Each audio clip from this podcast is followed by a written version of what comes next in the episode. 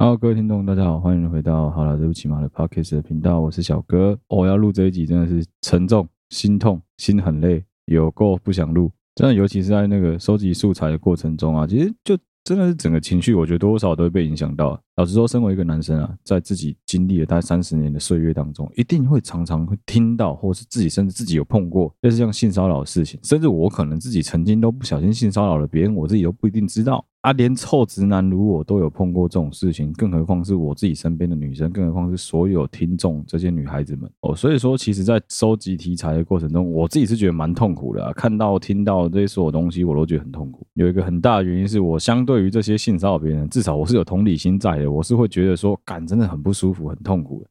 所以其实我想了很久，这一集到底要怎么做比较好？到底要呈现什么样的内容给听众？大家一起听了之后不会这么干，大家都觉得更陷入一个 deep down 的程序情绪里面。更何况是这集有可能在过年前后上片，干我真的是妈的，过年要让人家听这种东西，我实在是有够犹豫的。干大过年的不能讲点开心一点的干事吗？就一定要讲这个吗？哦，实在是烦哎、啊！不过既然都答应说要做完这个内容了哈，还是硬着头皮把它做掉了，就是真的是干超烦的。好，做做都做好不好？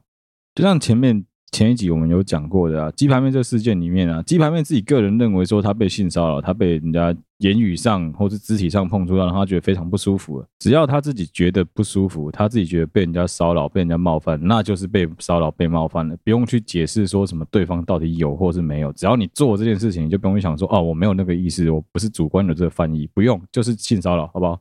这个世界上本来就有很多事情是一体两面，是他可以你不行的，本来就很多啊，非常非常多，随便举例干都一大堆啊。我现在直接分享一个故事就好了。很多我的朋友在追女生，或是女生在倒追男生的过程中，其实他们会在我们以前可能社群软体还没有这么发达的年代，你欣赏一个，你喜欢一个人，最快的方式就是可能他去参加什么社团的时候，你去旁边偷看，或你跟干脆跟着一起参加，从旁去了解这个人，从旁去认识这一个人，你才有机会跟他制造接触点嘛。啊，如果放在现代的话，基本上就是你要去追踪他的 IG 啊，你要去追踪他的社群账号，你要去了解他这个人的喜好是什么。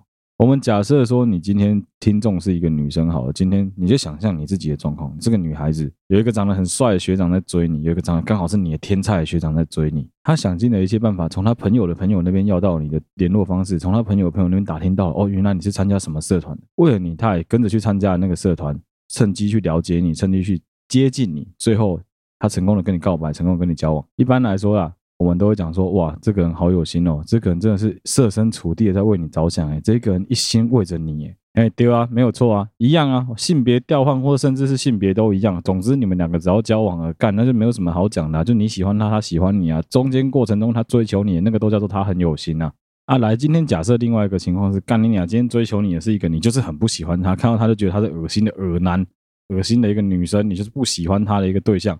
整天跟在你屁股后面，整天妈你加什么社团他就加什么社团，他看到你几点下课在你们门口等你，你有什么感觉？啊，不就是恶男变态骚扰我，走开，离我远一点，我要报警哦。所以说这件事就是一体两面的啊，能不能追求你是你同意的算啊，能不能靠近你，能不能趁机去。透过一些方式认识你，都是要你舒服的有原则底下去进行，不是吗？就很像为什么有一些人去开一些有的没的玩笑的时候，你会觉得他很幽默，你会觉得他适当的开点黄腔，你觉得他这个人是增加他的幽默感。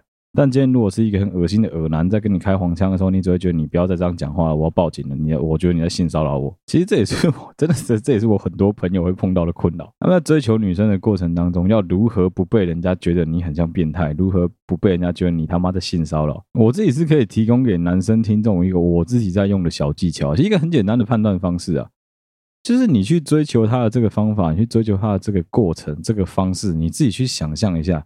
如果今天是一个你很不喜欢的女生，你很不喜欢的对象，她用这个方式来追你，你会不会觉得恶心？会不会觉得不舒服？如果会的话，我就建议你不要用这个方式，你就换位思考一下，一样的情况下，如果是换你。被人家这样子追求，你会不会不舒服？你被人家讲这些话，你会不会觉得恶心？如果会，那就不要用，因为这表示说对方也有可能觉得你是有犯意，是有敌意，好不好？换位思考之后，你带入到对方的角色当中，如果连你自己都觉得恶心的话，那更何况是对方的感觉，对吧？连你自己都觉得不舒服，你就不用去考虑对方了。干，我跟你讲，换成是我，我也会觉得恶心，觉得不舒服啦。就是这样子想就对了。利用这个方式，基本上男生在追求女生的过程中，可以避免很多被性骚扰，就是被觉得你他妈的性骚扰。真的啊，我觉得这方法很好用。基本上你在讲话之前多花个两秒、三秒的时间思考一下，可以避免掉很多争议，避免掉很多冲突。然后刚刚前面我们有讲说，这一集基本上就是要聊一些跟性骚扰比较有关系的议题，那还是必须要再带到上一集的话题啊。这边就不得不再讨论一次鸡排妹为什么她要发那个文章，为什么她要做这些社群上的举动跟反抗的原因。其实，在我看来，我一直都觉得鸡排妹要这样子做，她只是想要提醒其他跟她一样的女性，跟她一样的男性，在社群媒体的形象上强悍如她。碰到这件事情的处理方式都不见得能够非常的强势，都不见得能够有什么大作为，更何况是一般的普罗大众，更何况是一般的平民百姓、一般的女孩子碰到这件事情的时候，碰到被性骚扰这件事情的时候，你能够有什么大作为？你真的能够像电影里面演的一样，就直接会转过去赏他一巴掌吗？你能够有这么快速的反应吗？我们都知道，在绝大部分的情况，你甚至连转头过去瞪他的能力都没有。你基本上讲说怎么瞪他，然后什么你骂他。很有可能都是事后你自己脑补在保护自己的一个心里面防卫机制而已。所以说，形象强势到跟鸡排妹一样的女生碰到这种事情都没有办法真的在当下有办法第一时间好好保护自己的，更何况是一般的女孩子。我猜想，这才是鸡排妹想要告诉所有社群媒体的朋友们。他们想要讲的话，他只想要告诉他大家说，碰到这件事情的时候，请大家不要退缩，应该要勇敢的站出来面对。那即使是在事后你才做点什么事情都好，不能让这些人有再次再犯的机会，姑息是最不好的行为啊！我跟你讲啊，在你真的自己还没有碰上性骚扰这件事情的时候，用共感动就简单那样。就像是我那个时候为了避免我女朋友被人家性骚扰，我拿了一罐那个什么小罐的防狼喷雾给她，可是他妈的，他有了那罐防狼喷雾之后。他还是被人家性骚扰啊，而且他也没办法第一时间真的把那个防狼喷雾拿过来转头对他喷啊，因为常常有很多情况下你被性骚扰，你身上没有带着钥匙啊，钥匙放在包包里面啊，干你是要怎么喷那个？你没有带钥匙，你的钥匙没有拿，你要怎么喷那个对象？而且我女朋友是很有身高优势的，干她一百七十二公分呢，妈的这么高的一个女孩子，看起来理应比那些短发小芝麻看起来难欺负很多吧？可是连她都还是会碰到被性骚扰的状况啊！啊，你以为说被性骚扰的时候，以我对她的了解，我以为被她被性骚扰的时候，她会站起来直接赏对方两巴掌，说干你俩鸡巴裂冲杀小之类的，也没有啊。他就是直接傻在那边，最后躲在厕所，都一样。我跟你讲，基本上人在碰到这种事情的时候，会很有可能直接突然间瞬间幼稚化，瞬间退化到变成幼儿，然后直接心里面自我防卫机制打开，就整个人躲成一团，很合理，很正常啊，一样啦。我跟你讲，今天一群男生聚在一起的时候，在那边嘴炮、喝酒、吃饭、聊天，在那边嘴炮说什么？我跟你讲，今天那是我肚子哦，我点好细啊。不用骗，不用嘴。我跟你讲，以我自己的亲身经历，性骚扰往往都是猝不及防，都是在你还来不及反应过来当下下干。原来我被性骚扰了。我自己以前曾经在服务业实习过很短的一段时间，在这实习的过程中，我的主管是一个大妈。哎，对，想不到吧？小哥也有被性骚扰的故事可以讲。其实我在上一集有大概干了一下那个主管了。没错，我现在就是要再把那个主管拖出来再干一次。那大妈大概五十五岁左右吧，好像没结婚呐，啊，就是一个孤家寡人一个嘛，一心奉献在那间公司上面，啊，就是基本上年轻人也不太鸟他，他其实蛮无聊的。再加上说那时候我台语蛮溜的啊，他是基本上台语挂的。那有一天我坐在接待处顾柜台那边发呆，那个大妈就走过来，他就看着我。然后突然间把手伸过来说：“哇，你看起来吼，贵人跟他就好相哎，看起来应该是就好意的人呢。那、因为我这个人对于算命这件事情是很嗤之以鼻的，面相学什么，我基本上都是绝对死都不相信。我就说跟他打哈哈说：有吗有吗？不会吧？我觉得我看起来很穷哎。他又接着在那边讲说：没有，我跟你讲，你这我用国语啊，因为我发现台语有些人听不懂。他就讲说：没有，我跟你讲，你这个面相哦，就是有钱的面相。你看你的耳朵这么大，这么招风，你的耳垂这么厚，这么饱满，你一定是有钱人。”接下来边讲的过程中，就把手伸过来，开始在那边捏我耳垂，开始往往我耳垂。我那时候没有反应过来，我心里面想说啊，真的吗？我那时候基本上我没有反应过来被性骚扰，我还在思考说，哦，面相学里面原来有这么一回事，这些啊欧巴桑也太胡乱了吧。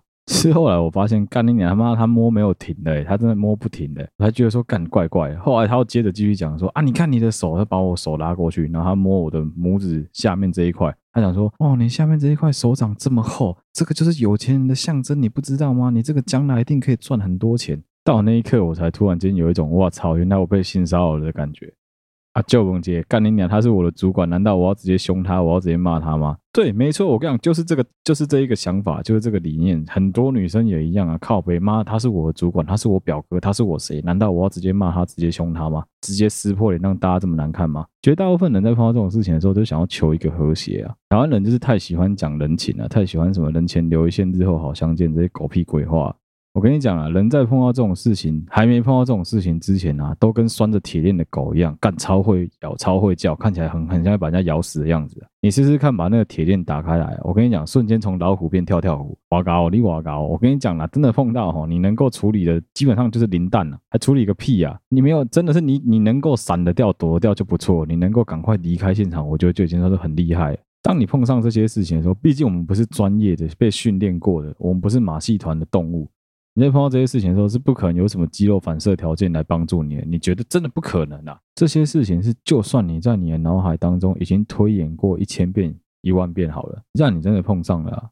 你能够好好处理的几率真的是非常非常的低啊！你看，就算是我这样一个直男，我碰到了这种被性骚扰的情况，我也只能先脑子一片空白，然后心里面想着：哦，原来这就是性骚扰，原来被人家性骚扰的感觉这么不舒服哦！我也没办法再有什么进一步的反应。难道我会把那主管的手拗断吗？怎么可能？用嘴巴讲可以啊，用想象的可以啊，实际上我怎么可能敢这样子做？那、最糟糕的是什么？最糟糕的是，你觉得这个主管知不知道他自己在性骚扰？我跟你讲，有很大的，我在猜，有很大的可能性，他根本不觉得这是在性骚扰，他觉得他只是在告。诉你一件事情而已。啊，我一个男生都会有这种感觉。你想想看，我人生中这么长的时间，就只碰过这可能大概三四次这种经验而已。那、如果是女生呢？好，我得承认啊，绝大部分我碰到被人家性骚扰，都是我很愉悦的情况下被人家性骚扰，就是被长得漂亮女生性骚扰，我觉得很开心啊。被大妈性骚扰，我这辈子就那么一次啊。所以我才会说，吼，鸡排妹有办法在事后还站出来去讲这些她的整个历程、整个过程，甚至跳出来勇敢的告诉大家说是谁做对她做这些事情，我觉得非常的厉害，也很佩服她。说实话就是这样，在现代这个变态的社会当中啊，其实我发现被性骚扰的受害者很容易碰到几个问题。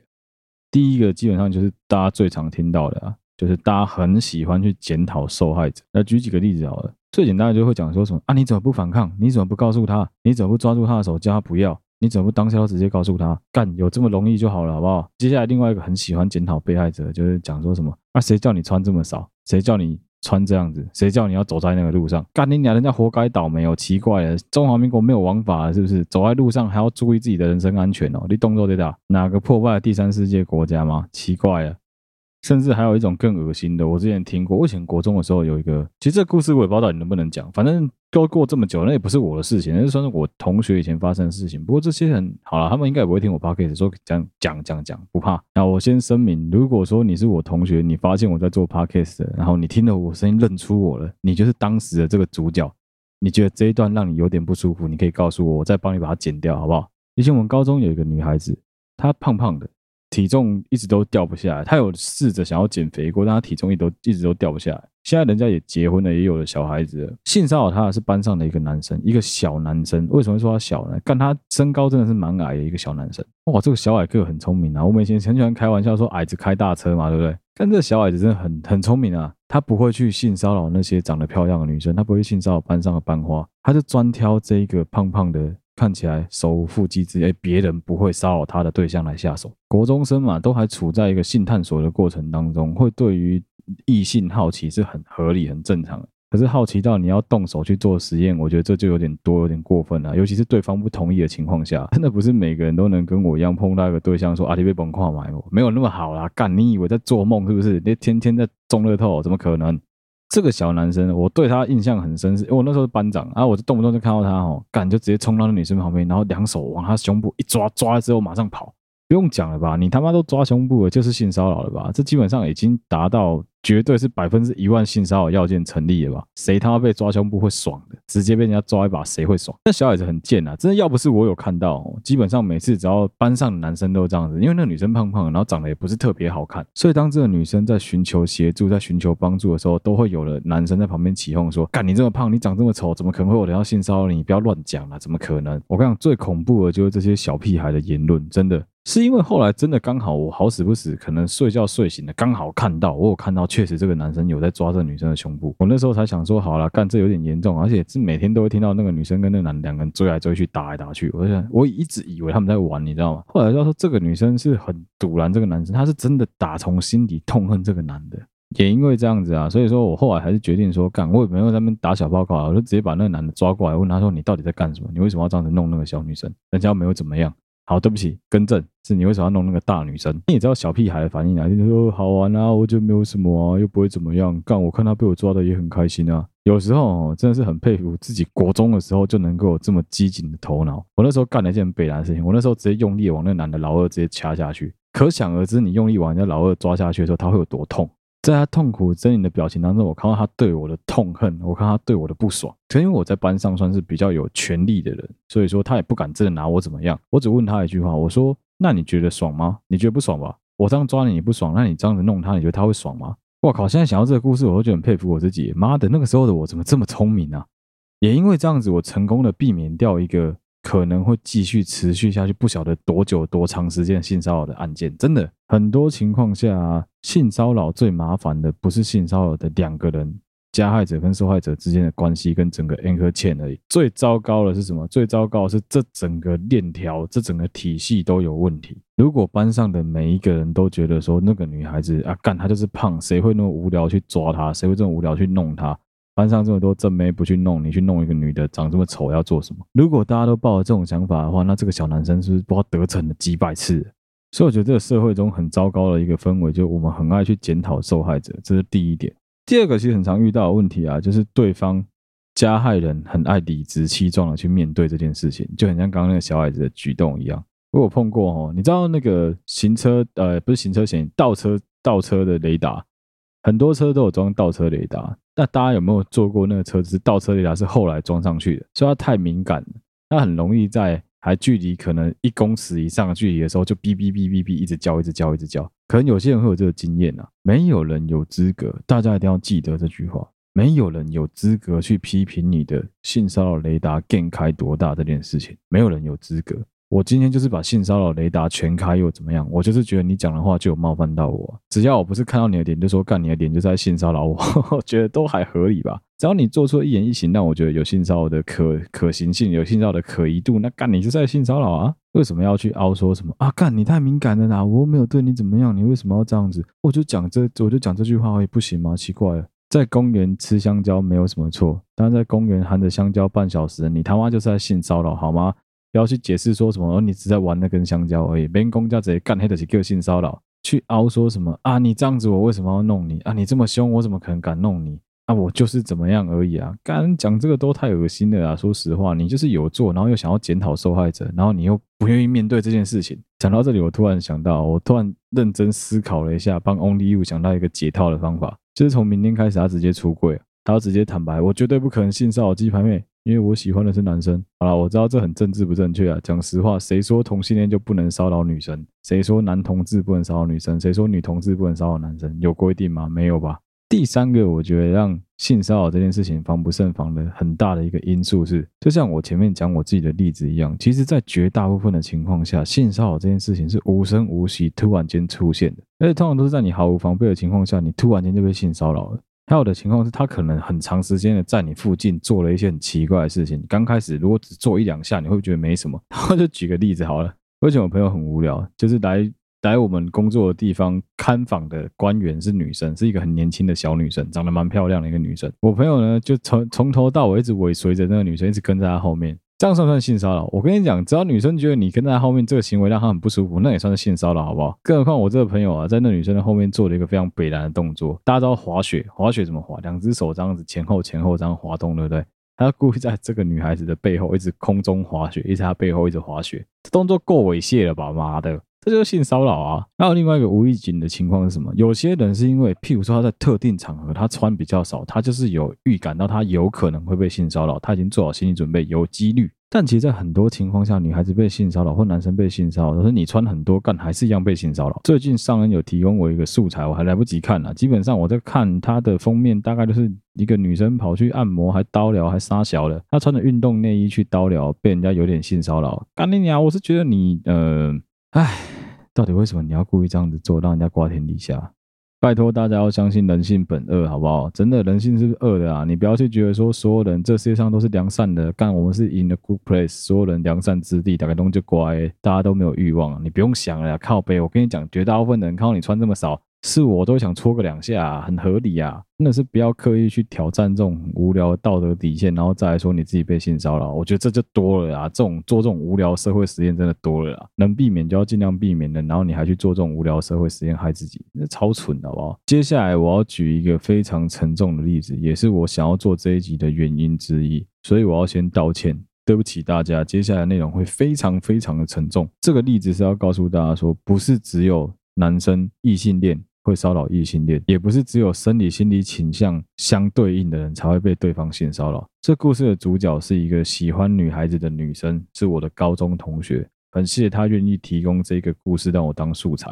我们也真的很替她抱不平，在这件事情当中，对方并没有得到我们认为相对应应该要得到的惩罚。相关的新闻在 ET Today 就找得到了。台电男员工潜入女宿，藏行车记录器狂偷拍，女同事听 VB 声傻眼。这整个故事是这样，这整个故事发生在宜兰台电的某一个分公司、某一个营业所，他们的营业处呢有两个职员，一个是 A，一个是 B。A 是我朋友，B 是那个男生。据我朋友表示啊，其实他们两个以前是还不错的朋友，而且就同事嘛，大家都约出去吃饭啊，会玩在一起。所以他从来没有对这个男生有任何的防备心跟戒心，因为毕竟他喜欢女生，那他的打扮就是比较中性的。我不会巨细靡遗的讲太多整个故事的内容，简单讲就是这个男的跟我朋友借了他的摩托车钥匙之后，趁机偷偷拷贝他们的宿舍钥匙，潜到他的宿舍里面去装了针孔来偷拍，而且他装的不是一般针孔，他超白痴的装行车记录器。啊，我朋友是怎么发现的？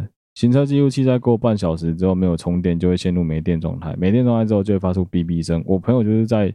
那个状态下发现了，干有人在偷拍，他也知道说原来是那个男生。你自己想想看，你的世界观会有多崩坏？你是一个喜欢女生的女生，你是一个一直以为自己看起来很 man，不会有人对你，不会有任何男生对你身体有兴趣的女生，结果居然你的身体被人家这样子莫名其妙的侵犯，你怎么可能会不觉得恶心？今天换作是我。虽然说干，我觉得我的身材除了我女朋友之外，不会有人想要看。但是如果说有一个男生去装针孔偷拍我的身材，干，我应该疯掉吧？开什么玩笑啊！其实这件事情在事件爆发之后，我个人觉得他们公司的处理也非常的有问题啊。他们公司很奇怪，妈的，发生了这种事情，员工性骚扰，他们有走性平会，也有去做一些相关的处置作为。不过公司很明显的，因为毕竟这么大的公司嘛，也是公营机关啊，所以说他们也不希望事情闹大，所以他们的处理方式是什么？他们一开始的处理方式是希望男生跟女生道歉，好，就没事了，他们就这样子希望而已。他们两个本来同属在同一个营业所里面，后来台电的。处置作为是什么？他居然把这个男生调到他们的宿舍隔壁去做，就是不知道顾什么东西。你疯了吗？他妈，你让他离那个女生宿舍更近呢？干，到底在想什么？是后来经过了女生这一边的严正抗议之后，才把 B 调到其他单位去，调到还在宜兰，但是离他们的营业所比较远的另外一个乡镇去。最后不管 B 怎么辩称啊，法官也不采信啊。简单讲，B 最后就是被判刑六个月，得一颗罚金，呃，两个月得一颗罚金六万块。很少吧，靠背就是这样子一件事情，得一颗罚金，打完科的该管了。但我们有请女生以刑逼民嘛，民法的部分还是要继续告啦，所以精神损害各方面的赔偿都还是会提出来啊。但是讲难听一点，精神损害足够你去赔偿这个女孩子受到这个侵扰吗？我是觉得很怀疑的。我一直都觉得这种干你啊敢侵入人家的住宅啊，侵入人家的私领域去装针孔的这种人。因为这是脑子有病诶、网络上这么多东西可以看还不够，你还要自己亲自去实验看看是不是？你知道被抓到就是这样子吗？那真的是今天我同学很客气耶，干，如果他要闹到你身败名裂有这么难吗？我就直接找人在营业处门口挂广告布条，说这家伙就是性骚扰的犯人，这这个有什么吗？我跟你讲，你也拿我没辙啊，怎样妨碍名？我讲的是事实，这哪有妨碍名誉？也是因为这个故事的关系，所以才有这一集的主题内容啊。其实我蛮难过听到这件事情的，那个时候真的干了，我也是觉得哇靠，是我会不会整个世界天崩地裂吧？那整个世界观都世界观真的完全崩坏，超不爽的，一个平常干话很多人被他这样子一影响之后，我看他真的基本上陷入这种已经很低潮情绪，快要一年的时间了，欸。然后果然我就知道我会录不下去，我刚按暂停，大概休息了快要十五分钟才有办法继续录音。很多时候啊，加害者都嘛知道说自己这样子做啊，就是违法的行为啊，他知道他这样做其实是犯罪行为，但是啊。在很多情况下，为什么他还是继续做了？就是因为在之前的例子当中，他都能够顺利的脱身，甚至他能够得逞，而且对方没有任何的反抗。不论是被害者或是我们整个社会的不作为啊，很容易会导致这些加害人以为或者是说服、催眠自己说，干我这样子做其实是被社会允许的。这件事情就跟霸凌是一样的，真的只要身为被害者，你有任何一点点感受到你被冒犯了或者是不舒服，不论如何，都一定要在确保自己能够安全离开的情况下，让对方知道你的立场，表明你是不舒服的。就像是我女朋友之前在健身房被人家有点性骚扰一样，我就建议她说，既然她练动作的时候手机都在旁边，如果对方真的对她有再有任何这种骚扰的动作，那我就请她把手机直接拿出来拍对方，反拍对方。告诉对方说，我已经在录影收证了。你一定要明确的有一些作为，让对方知道你的立场是什么。就像是有些人在做大众运输工具的时候被人家骚扰一样。我以前因为我的亲戚蛮多人在客运公司上班的，所以我其实听到蛮多在客运上面他们的处理作为，我觉得蛮厉害、蛮酷的。他们公车司机其实有受过训练，绝大部分都有。只要女乘客跟他们反映说自己受到了性骚扰，公车司机是有义务必须要直接把门锁起来之后，告知全车的乘客说我们现在要过站不停，我们要直接前往警察局去报案。绝大部分的公车司机都有受过这个训练，他们是会有义务做这件事情的。健身房的教练，我相信也都有，因为毕竟它是一个公开营业场合嘛，而且的绝大部分健身房都是会员制的。你跟健身教练们反映，他们能够直接去查这一个人的会籍资料，而且在必要的情况下，他们也能够安全的护送你离开，甚至是直接把这个客人先赶离健身房，或者是帮你协助你报警嘛。他们总是有个记录，而且他们也可以帮你调监视器来看一下，到底是不是真的有这个情形啊。所以我觉得哦，在发生这些事情的当下，你去寻求其他人的援助是非常重要的。你可以因为很害怕，所以你暂时躲在厕所里面放飞自己，我觉得这都能理解。可是我希望各位听众，不管是男生也好，女生也好，在你遇到性骚扰之后，你都必须要仔细的先深呼吸，之后赶紧打电话给你的朋友求助，打给你的家人求助，赶紧走出去跟其他人求援，这都非常非常的关键。你多做这个举动，不只可以保护你自己，还可以保护未来其他所有有可能会因此受到他骚骚扰的女生，受到他骚扰的其他被害者们。那一样啊，性骚扰这件事情，如果是发生在职场啊，很简单，就往上通报就好了。看公司的 HR，看公司的人事要怎么处理。如果说是小公司的话，也一样，就往上报，不处理就报劳工局，就这么简单。还有一个最简单的方式，就是利用人情、利用舆论的压力来压这一个人，就像是我朋友的例子一样，在公司的高层想尽一切办法想把这件案子压下来的过程中，我看看最快方式找媒体，找媒体来闹，只要把这件事情闹到传媒去了，基本上公司也没有办法随便的把整件事情压下来。绝对真的不要因为怕麻烦，或者是你一时的心软，对方跟你道歉了，你就直接纵放掉对方。你知道绝大部分啊，他只要你想想看哦，他跟你道歉，他可以避免掉多少的麻烦？他只要跟你说对不起，他就可以不用去被警察审问，不用被人家当成是性骚扰的变态，不用身败名裂，不用回家面对妈妈在哭，也不用看到对不起自己的小孩，对不起自己的老婆。那你呢？凭什么要你去承受这一切？既然别人制造麻烦给你，我们就应该要相对的把麻烦丢回去给对方，不是这样子吗？姑息养奸啊，真的这道理很简单啊。你要你要去讲说什么？呃，哎呀，他看起来也还好啦，我算了啦，没什么事啊。我跟你讲，就是因为所有人都算了，每次都这样啊，干这种事就是因为所有人都算了。一旦所有人都算了，才会发生这些这么多的事情，然后都没有办法好好的处理。当他不给你方便的时候，你也真的不用一心去想着还要留方便给对方了，一定要施压到对方得到相对应的报应，这样子才是比较好的处理方法。然后节目也尾声了哦，首先还是要很谢谢我那个朋友干，真的是感谢你愿意提供题材给我们，而且也谢谢你愿意挺身而出，把你的故事分享给大家。虽然说很多细节的东西，我最后还是决定忽略啊，就干还是不要讲得太细，我觉得这，哎，我都觉得是二次伤害啊。最后啊，还是要回头来讲一下鸡排妹的事情。很多人会讲说什么，呃，小哥你怎么干？那是趁这个热度，趁这个热度有什么意思？干靠北啊，不然呢？讲这种话题的东西，跟大家聊天本来就是要趁热度。我要蹭，我就正大光明的蹭，正派的蹭。我有什么好去否定掉？说我就在做这件事情。看妈讲难听一点，节目的内容要有趣就是这样子啊，就是讲时事最有趣啊。如果把这件事情摆着摆久了之后，也会没有什么意思啊。这也是为什么除了鸡排妹的东西之外，我还必须要想说哈干，我再另外讲一集来讲一下我朋友的事情好了。相对于很多白痴网红在那边自以为自己是 KOL 带风向，甚至在那边当键盘柯南猜说什么到底是哪一间公司，到底是哪一个艺人，好多了吧？很多人在处理这种实事的时候啊，不愿意花时间让子弹稍微飞一下，就开始在那一一窝蜂的在那乱做，好像在比说谁先猜到这东西什么比较了不起，自己就先知一样。你干嘛不等被害者自己跳出来先讲完再说啊？啊，台湾的媒体也是啊，台湾的媒体真的很厉害，我都觉得台湾媒体是预知业，但他们每次都有办法在对方在被害者跟加害者还没有出来把事情讲清楚之前，就先把事情拼凑起来，拼凑好像很有一回事一样，最后再发现全部都是错的，光速被打脸。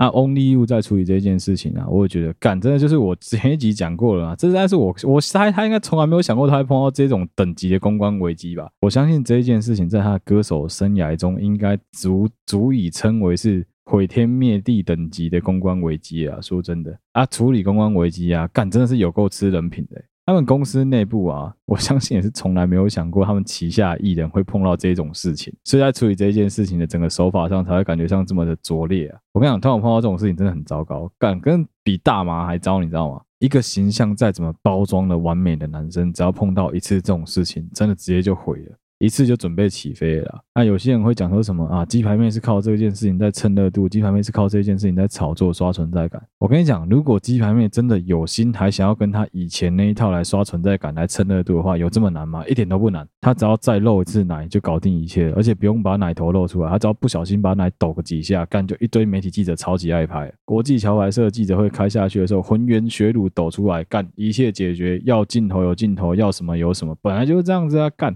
有就有，没有就没有啦。干不用在那边真的是装无辜，然后讲说什么啊、我妈很难过之类的。干讲这他妈比国中生还低能啊！国中生他有没有写功课，要么有写，要么没有写，他也不会说我妈很难过，所以你不要问我。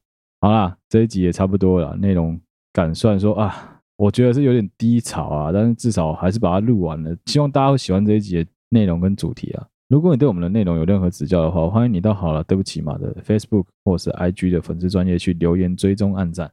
有任何最新消息，我们都在那边发布。目前仍然会维持一个礼拜至少上一支新的节目内容。如果有时间的话，我会再多补。礼拜六用特别篇的方式来呈现给大家。如果你使用的是 Apple Podcast 的话，欢迎你帮我们五星留言、按赞、刷起来，好不好？谢谢大家收听，我是小哥，我们下一集再会。哦，对，还没讲完。干，如果说你有任何的新的东西想投稿给我，或是你是我的朋友，你有什么的故事想分享给我，欢迎你留言分享。有机会我就会做成一个新的集数，谢谢大家收听，我是小哥，我们下集再见啦，拜拜。